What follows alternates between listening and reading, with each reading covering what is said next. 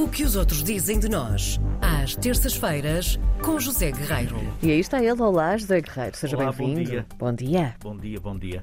Ora bem, o que os outros dizem, mas sobretudo o que os outros perguntam. eh, é possível passar férias ecológicas em Portugal? Eh, e há uma tentativa de resposta numa reportagem muito interessante do Irish Examiner, eh, escrita pelo repórter Paul McLaughlin, que visitou uma série de aldeias espalhadas na Serra da Estrela para perceber até que ponto eh, a sustentabilidade está presente, ou pelo menos se há uma preocupação nesse, nesse sentido. E, portanto, eh, é claro que para chegar à Serra da Estrela, no caso dele, primeiro teve que viajar da Irlanda para Portugal, não é? Sim. Uh, sendo que, como ele conta, a 3 horas uh, de, de carro do aeroporto de Lisboa, em direção à Serra, está uma aldeia que se chama Lapa dos Dinheiros. Hum. Lapa dos Dinheiros. E, portanto, é uma das aldeias dele. E ele escreve assim: Sente-se uma sensação penetrante de tranquilidade a afundar-se lentamente à medida que me aproximo das serenas casas de das Lapas, cercadas de pedra, de tons neutros, com vista para os vales cavernosos. Fim de citação.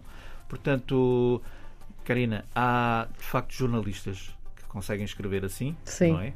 Que conseguem ser, conseguem descrever aquilo que estão a ver, portanto, são repórteres, mas depois também conseguem envolver o leitor à medida que tem esta, esta forma de escrita, uma escrita de facto superior, uma Sim. escrita que abraça o leitor, não é? E a descrição é muito importante porque uh, leva-nos a viajar. Nós não estamos lá, mas queremos é ver. Como se fosse um livro. Sim. Exato.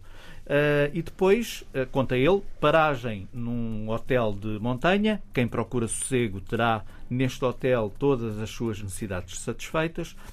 Depois, ao passear pelas aldeias vizinhas, vale a pena ir em busca do pão de milho e pão de centeio. Tínhamos de falar de paparoca da boa, não é? Ah, e depois, já aqui um pormenor, este enrugado com chouriço. Portanto, o pão assim todo mal amanhado, deve ser isso que ele, Sim. que ele se refere, não é? Ah, portanto, aquele pãozinho com chouriço, ótimo. E barriga de porco. Pois, claro. Barriga de porco, feita na hora, em muitos dos fornos comunitários dessas aldeias, onde os turistas são, aliás, convidados a participar. Portanto, Lapa dos Dinheiros é o ponto de partida para visitar as águas calmas das praias fluviais de Loriga, as ruas estreitas e calcetadas de Alvoco da Serra, às portas de Ceia, ou os telhados adornados em manteigas.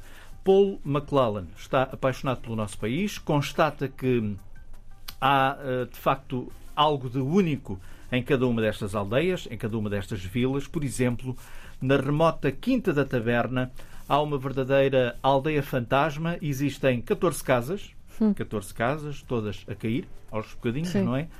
E ele escreve que provavelmente serão vendidas e convertidas em alojamento de luxo para reforçar a oferta de turismo naquela região. Depois há uma outra aldeia que surge, Fradigas, com 15 habitantes, portanto, toda a gente se conhece. Pode parecer uma aldeia em declínio, mas tem uma pequena loja e tem um café com bar. E há um projeto para reabilitar a velha escola primária para que se torne um museu que vai albergar as histórias desta população local. E depois há uma outra aldeia que, de acordo com aquilo que ele viu e que ele escreve, hum, quase nenhuma, dest- nenhuma daquelas consegue igualar. Uma aldeia que se chama Vidamonte.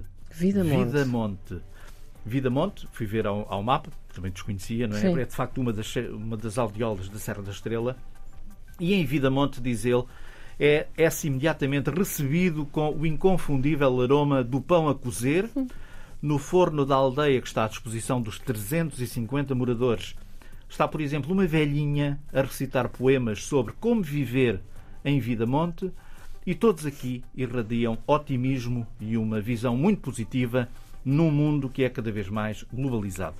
Conclusão do repórter Paul McLaughlin diz que, ao contrário eh, das várias alternativas vibrantes de Portugal, que existem de facto muitas, não é? Há, há este objetivo das aldeias de montanha que evitam o excesso de turismo e que têm como principal objetivo a individualidade de cada uma das aldeias. E manter a Portugal- autenticidade também, é não é? verdade. Sim. e Portugal, diz ele, tem cumprido isso. Portanto, quer sejam turistas, fotógrafos, profissionais, amadores, desportistas, caminhantes que andam à procura de, da natureza e dos prados e das lagoas, etc., ou aqueles, como eu, quando vou para esses sítios, vou ap- apenas à procura de paz e sossego. Pois é como eu também. Não é?